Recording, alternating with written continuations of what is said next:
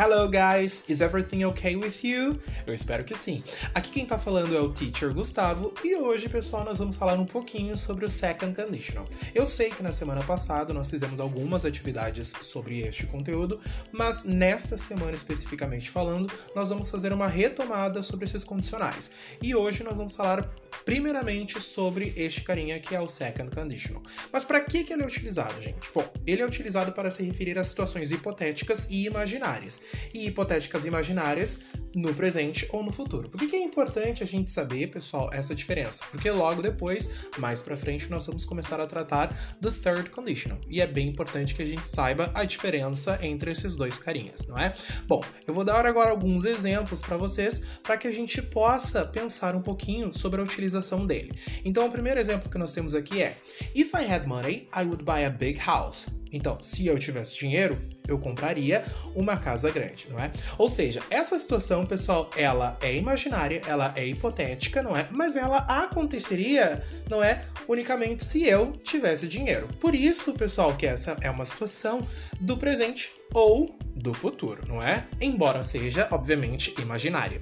O segundo caso é if I, if I travel to Europe, I would visit many countries. Então, se eu viajasse para a Europa, eu visitaria muitos países. Então, nesse caso, pessoal, o que, que acontece?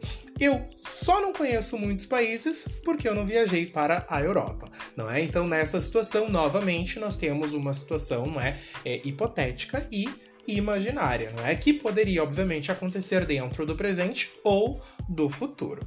E qual é a base form, não é? A base forma dela, desse, desse uh, nosso conteúdo, não é? Bom, como vocês perceberam, nas duas frases que eu falei, nós temos a presença do if, então este é o primeiro caso que vai acontecer, que vai aparecer nas frases, não é? Logo depois nós temos o verbo no simple past, no caso da primeira frase foi o had e da segunda foi o traveled, e depois, pessoal, logo para frente nós vamos ter o would mais o verbo na base form, não é? Então vamos novamente para mais um exemplo. Por exemplo, if I have, uh, e se eu tenho a situação if I studied, I would pass. Eu tenho if mais o studied, que está no simple past, mais o would com would pass.